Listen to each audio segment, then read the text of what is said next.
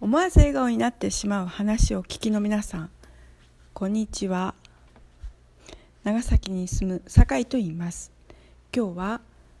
ジメジメした梅雨の中で晴れ晴れとした話という題でお話をしてみたいと思います、えー、本当にこう梅雨の時ってベタベタしてしまって同じ職場にいる、えー、韓国から来た、えー、方が韓国から来ている同じ職員の方が本当にこのベトベトってしてるのは日本にしかなくってこういうのは韓国にはないんですね。一番嫌って言われるのを聞いて本当にベトベトしてんだなと、えー、改めて思いました。その中で今日ですねこんなことがあったんです。本当にベトベトしているんですけどえー、こう私は今、えー、聴力が落ちて仕事をする上で補聴器がないと仕事ができないので、まあ、補聴器を装用することになったんですね。装用しても聞こえない声は聞こえない。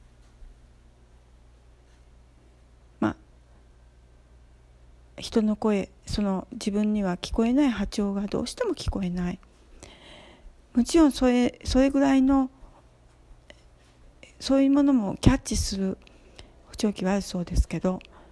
私が今創用してるのはそういうんじゃなかったんですね。でやはり聞こえなくってああ聞こえないなともう仕事ができないと思ったんですけど本当にもう心も、えー、ジメジメしていました。でも教会では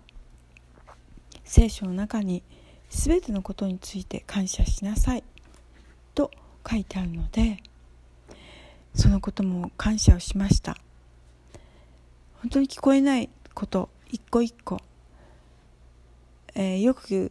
ていうか最近あったことはどうしても聞こえなくって電話で言われた声が分からなくって申し訳ありません、えー、お名前をもう一度って言うとですね怒る人もう怒っていいですと言って切られる人とかいてですね仕事上ああこんな失敗ばっかりしてと思ってたんですけどでもそのことも失敗しても感謝をしました。聞こえなかったことを感謝をしました。そしてえー、カウンターの近くにいて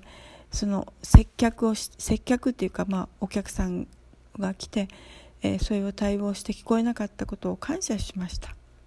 そしたらですね周りは全然変わってないんですけど、えー、やっぱりこう人が話してるのは聞こえないしああ聞こえてないなと思ったんですけどとにかく、えー、感謝をし感謝をしました。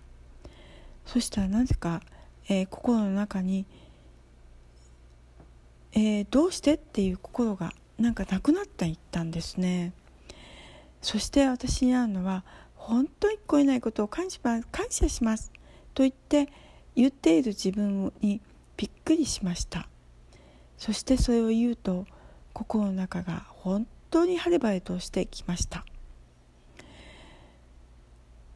えー、今日も敗をしいっぱい失敗をしたんですけどそれを失敗したこと以上に心が本当に晴れ晴れとしました。皆さんお聴きくださってありがとうございます。